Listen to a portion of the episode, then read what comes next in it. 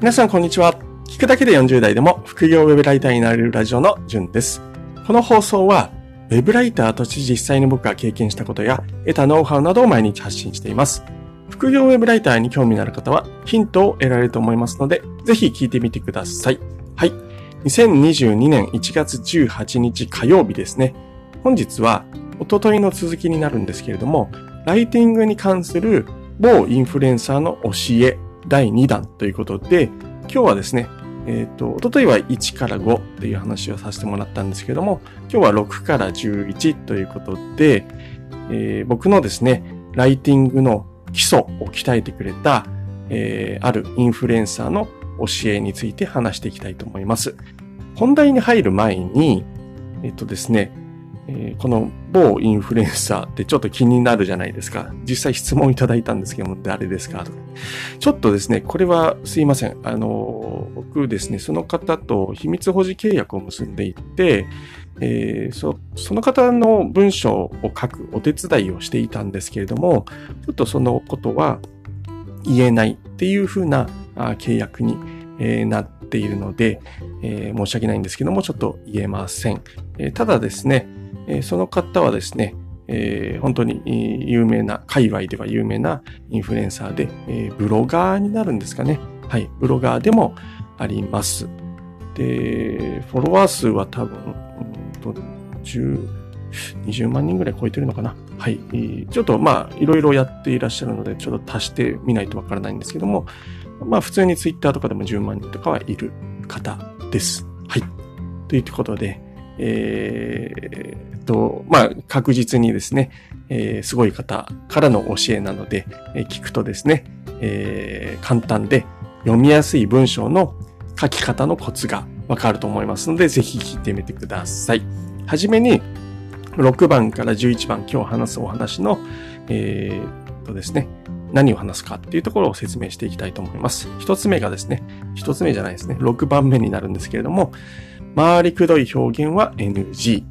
7番目。同じ単語、同じ助詞を連続して使わない。8つ目。主語と述語の距離を近づける。で9つ目。接続詞プラス単語で点を打つようにする。で10番目が単語プラス単語で漢字を連結させない。で、11番目が全く、例えば、ただし、早速はひらがなというところですね。はい。ちなみに1番から5番は、先ほど話した通り、おとといの放送で説明しています。えー、そちらを聞いていただくか、あとですね、えー、こちらで説明はしたいんですけども、概要欄には、えー、どんなことを気をつけるべきかっていうことを一応簡単にまとめておきたいと思いますので、えー、気になる方は読んでみてください。はい。それでは6番目ですね。回りくどい表現は NG ということなんですけれども、どういうことかっていう、まあ例を挙げると、何々のようですとかですね、何々ということになりますとか、あるいはだと考えられますとかっていうような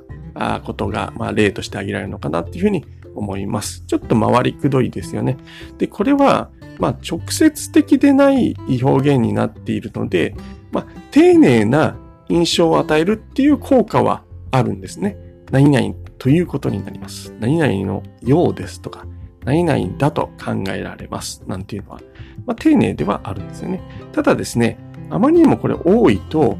冗長な表現とかって、まあ、要は長くなって、えー、回りくどいっ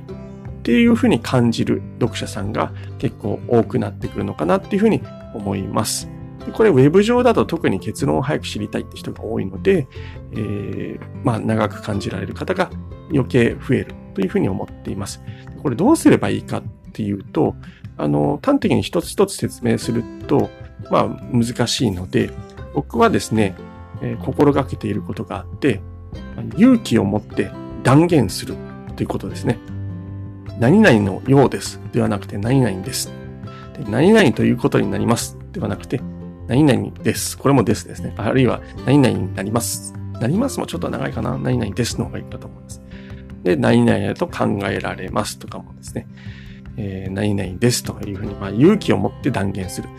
で、僕もこれが前できてなかったんですよね。で、まあ、はっきりとしないこととかですね、あるいは、こう、まあ、責任持てないようなことなんかですと、どうしてもそういうふうに言いたくなりがちなんですけれども、そこは、今言った通り勇気を持って断言する。何々ですともう断言しちゃう。これが大事かなっていうふうに思います。そうすると自然とこの回り黒い表現っていうのはなくなるのかなっていうふうに思いますので、はい、えー、ちょっと頭の片隅にでも入れといていただけると、この上長で回りくどい表現っていうのはなくなっていくのかなっていうふうに思います。今でも僕やってしまうことがあるんですけれども、まあ、読み直してですね、あ、ちょっと回りくどいなって思ったら断言するようにしています。はい。7つ目。同じ単語。同じ助詞を連続して使わないってことなんですけども、まあ、同じ単語を連続して使わないっていうのは、まあ、説明するまでもないんで、えー、わかると思うんですけど、ちょっと違う表現を使っ使う。連続した場合はですね。ということで違う単語を使うってことなんですけども、同じ助詞を連続して使わないっていうことなんですけど、僕、文法結構苦手でして、助詞ってなんだろうなって思って、ちょっと、あの、いや、わかるんですけども、まあ、全部を把握してないってことで、ちょっと調べてみたら、まあ、えー、わからない方も中にはいらっしゃるかもしれないので、一応例を挙げると、何々がとか、何々もとか、何々のとか、あと何々から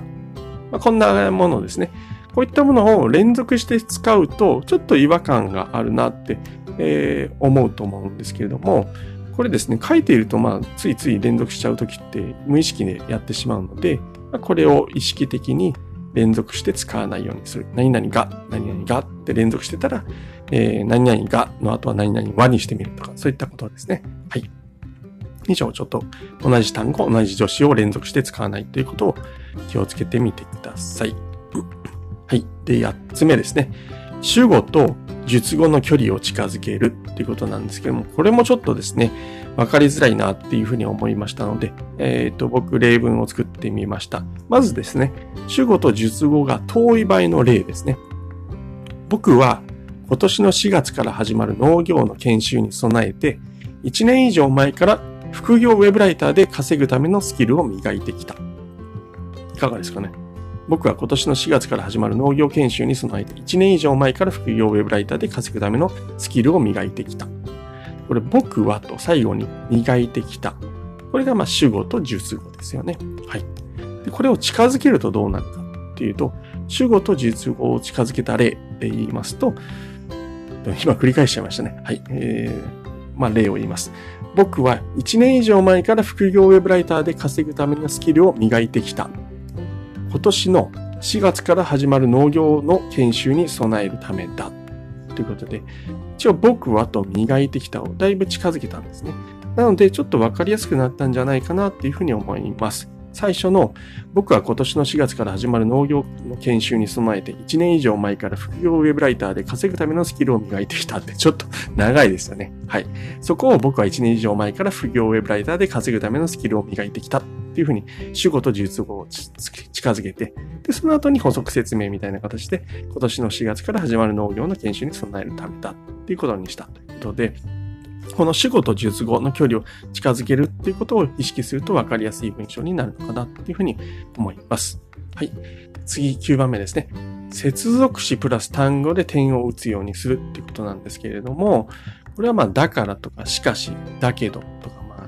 いろいろありますよね。接続詞またはなお。で、この後に点を、まあ、打ちがちだと思うんですけれども、これはですね、まあ、例えば読書はっていう、例えば点読書はではなくて、もう例えば読書は点を打たないっていうようなことです。これは、あの、正解はないので、あの、人によってはですね、例えばとかいう接続詞の後に点を打ちなさいって書いてあるものもあったりするので、本当正解はないと思うんですけれども、僕はですね、まあ、ちょっといきなりこう接続詞に、冒頭に来る接続詞に点を打つっていうのをなるべく避けるようにしています。ただまあ見た目とかそういうのも含めて、まあ、あの感覚的にやってもいいのかなっていうふうに思いますので、こちらはまあ参考程度に、えー、でいいと思います。はい。で、10番目ですね。単語プラス単語で漢字を連結させないっていうことなんですけれども、これは僕なりの考えとしては、漢字を4つ続けない。で、じゃあ四字熟語どうするんだとかってあると思うんですけども、まあそこもなるべくですね、えー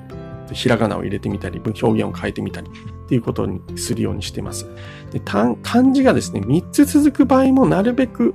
ないようにしていますけれども、ちょっと難しい場合はもうしょうがないかなと思います。少なくとも4つ、漢字を4つ続けないっていうことを意識してます。例えば、農業研修を、ちょっとこれ極端かもしれないんですけど、農業の研修っていう間に脳を入れるだけでちょっと柔らかくなるんですよね、文章が。基礎的理論っていうとなんかもう漢字がギュッと詰まってて、え、読みづらいな、読みたくないなって思われてしまわないように、基礎的な理論って言ってなを入れるとかですね。はい。あとはですね、これまあ、えー、携帯電話とかって、まあ、漢字だと思うんですけども、携帯電話だったら一層のこともカタカナでスマホにしちゃうとかですね。はい。そんな感じで、漢字が多いとどうしても硬い、読みづらい文章、あと見た目が黒いですよね。なので、なるべく隙間を空くようにひらがな、カタカナをバランスよく入れるようにしています。で、4つ漢字が続く場合は間にひらがなを入れられないかなとか表現を変えられないかなっていうふうにして、なるべく読みやすいように、えー、しようとしています。ただこれやると冗長になってしまうこともあるので、まあ、そこはバランスを見て、えー、感覚を磨いていくと、まあ、どっちがいいかななんていうふうに考えながら都度やっていくと、まあ、えっ、とですね、まあ、わかりやすいものを自分の感覚として、えー、磨いて身につけていくこともできるのかなっていうふうに思います。見た目もすごい大事かなって思います。パッと見た時の文章の感じですね。はい。以上ですね。えー、まあ、漢字をあまり多くしないっていうこと、4つを例続けないってことを意識してみるといいかなって思います。最後ですね。はい。全く、例えば、ただし、早速はひらがな。まあ、これ、断定して4つだけ言ってるんですけど、まあ、要はこれ、全くとかって、まあ、全っていう漢字で全くにして2文字にできると思うんですけども、そういったところ、例えばもそうですね。で、ただし、早速、早速は早い、早いですね。そこら辺を、まあ、ひらがなにするっていうことですね。これは僕もなるべく、そういったところはひらがなにするようにしています。これは特に補足説明とかはないんですけども、その方が読みやすいと僕は思います。で、実際そう教わったので、そう思います。はい。以上ですね。ライティングに関する某インフルエンサーの教えということで、第2弾お話ししてきました。一応振り返りますと、えー、6番目ですね。回りくどい表現は NG。で、次が同じ単語、同じ助詞を連続して使わない。次、主語と述語の距離を近づける。で接続詞プラス単語で点を打つようにする。あとはですね、単語プラス単語で漢字を連結させない。で、最後が全く、例えば、ただし早速はひらがなということで、えー、ございました。本日も配信を聞いていただきましてありがとうございました。それではまた明日お会いしましょう。じゅんでした。ではでは。